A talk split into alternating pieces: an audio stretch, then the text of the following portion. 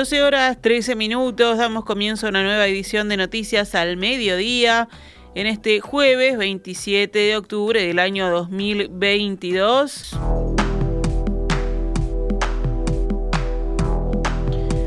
La Dirección Nacional de Aduanas comunicó que se están aplicando estrictamente las medidas de incautación en pasos de frontera debido a la gran afluencia que hay principalmente hacia Argentina por el favorable cambio de moneda.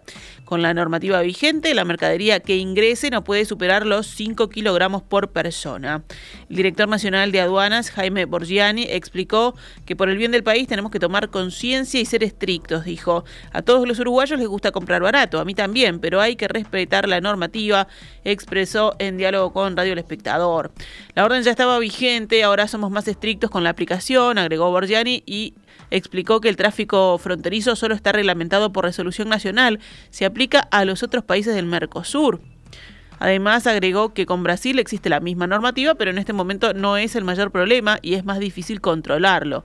Este régimen se aplica a aquellas personas que pasan la frontera por menos de 24 horas. Otro régimen es la franquicia turista para aquellas personas que viajen y acrediten mediante declaración jurada por más de 24 horas. Si lo hacen por vías aérea o marítima, la mercadería tendrá una exención para otros objetos permitidos hasta el límite de 500 dólares. Si se transportan por tierra, el límite es de 300 dólares. El director nacional de aduanas detalló que a nadie le gusta que le quiten la mercadería que compró y que uno de los principales ingresos de contrabando es el combustible. Indicó también que esta semana se llevó a cabo un operativo en Salto con 16 allanamientos en fincas que comercializaban nafta argentina. En total se incautaron más de mil litros de combustible y ocho personas fueron procesadas. Esta tarde el PIT-CNT realizará una concentración en Plaza Primero de Mayo. La manifestación se da en rechazo a la reforma jubilatoria y contra el modelo de la desigualdad. Eso es lo que dice la plataforma. Desde la central sindical se informa que durante la actividad recolectarán alimentos no perecederos para ollas y merenderos populares. El presidente Luis Lacalle Pou se encuentra de visita oficial en Japón y hoy participó en un foro de inversión en Tokio. Allí señaló que Uruguay está dispuesto a avanzar en un acuerdo comercial con el país asiático sin perjuicio del Mercosur. La calle insistió en que Uruguay está en un proceso de apertura al mundo y que su economía es complementaria a la de Japón. Tiene muchas cosas que ofrecer, destacó el presidente, y se centró en la seguridad alimentaria, el cuidado del medio ambiente y el desarrollo del sector tecnológico. El mandatario sostuvo que, si Japón quiere, Uruguay estaría dispuesto a avanzar en la negociación de un acuerdo comercial bilateral porque no quiere cerrar ninguna puerta según consigna a esta hora Telepunto.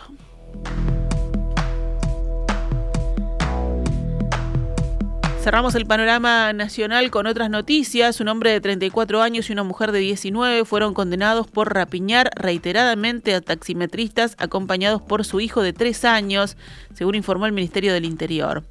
Según denunciaron las víctimas, el hombre solicitaba viajar adelante para que la mujer y su hijo de tres años lo hicieran más cómodos atrás y pedían ser trasladados hasta las inmediaciones de Aparicio Sarabia y Guarapirú, Pedro Bazán, Timbúes, Burgueño, Chiflet u otros pasajes en un radio cercano. Cuando llegaban a destino, el hombre sacaba un arma, en algunas oportunidades de fuego y en otras un arma blanca, y mediante amenazas se robaba el dinero de la recaudación y el celular del trabajador, continúa la información publicada por la cartera. Fue a partir de varias denuncias que investigadores de la zona operacional 3 de la jefatura de Montevideo comenzaron a trabajar en este caso. Las víctimas brindaron una descripción sobre las características físicas de los delincuentes, además con el material de cámaras de videovigilancia donde se veía a la pareja abordando un taxi antes de rapiñarlo, los policías compararon rostros con fotografías extraídas del sistema informático policial. De esta manera se pudo determinar la identidad del hombre, de 34 años y con 8 antecedentes penales, y una mujer de 19 años y sin antecedentes penales. Se incautaron nueve celulares, una tablet y un dispositivo que parece ser un aparato de radiotaxi. La pareja declaró y luego fue puesta a disposición del juez penal letrado de 38 turno. El magistrado condenó al hombre de 34 años como autor penalmente responsable de nueve delitos de rapiña especialmente agravadas y un delito de hurto, todos en régimen de reiteración real, a la pena de ocho años de penitenciaría. Nos vamos ahora al panorama internacional. Los aportes financieros prometidos por Estados Unidos y la Unión Europea para Ucrania deberán ser suficientes para 2023 si la guerra con Rusia no se agrava, dijo hoy a la agencia France Press la directora gerente del Fondo Monetario Internacional, Cristalina Georgieva. Sí, deberemos encarar 2023 con suficiente apoyo financiero para Ucrania, sostuvo Georgieva en una entrevista al margen de una conferencia en Bruselas organizada por la Comisión Europea, brazo ejecutivo de la Unión Europea. Por otro lado, el consumo de electricidad se verá aún más restringido en el centro de Ucrania tras nuevos bombardeos rusos contra las infraestructuras energéticas, según anunció un consejero de la presidencia ucraniana. Para evitar un corte total de suministro en el centro del país, el sector energético se ve obligado a imponer restricciones más estrictas al consumo de electricidad, según advirtió un consejero en Telegram. Estas medidas permiten que las compañías energéticas reparen rápidamente las instalaciones dañadas y mantengan el equilibrio del sistema. Este sistema es de producción de electricidad, según explicó el operador ucraniano Ukrenergo. El gobernador de la región de Kiev pidió a los habitantes prepararse para los cortes de electricidad de emergencia de duración indefinida y hacer un uso moderado de la energía. Es un paso obligatorio para estabilizar la situación, añadió. En la capital se producen ya cortes de electricidad de cuatro horas desde hace varios días. Desde hace más de dos semanas, Rusia incrementó sus ataques a la red ucraniana, provocando la destrucción de al menos un tercio de su capacidad justo antes del invierno.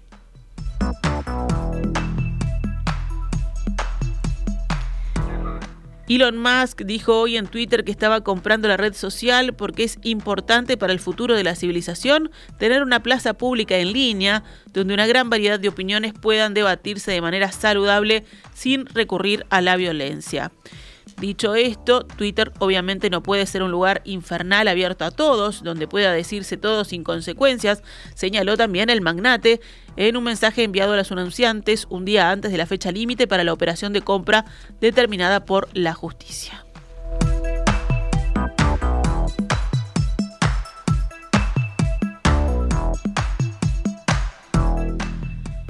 Cerramos este envío informativo con la información deportiva.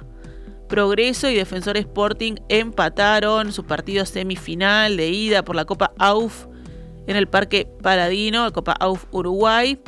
Esto fue ayer. Progreso y Defensor que terminaron 1 a 1. La revancha será el jueves próximo, 3 de noviembre, en el estadio Luis Francini. Hoy Peñarol y La Luz se medirán en el encuentro de ida de la otra semifinal en esta serie la revancha será el próximo martes, primero de noviembre, a las 20 horas, igual que el, partido de hoy, que será a las 20 horas en el campeón del siglo. En perspectiva, ideas, debate y tendencias, también en las redes sociales. Seguimos en Facebook, Instagram y Twitter.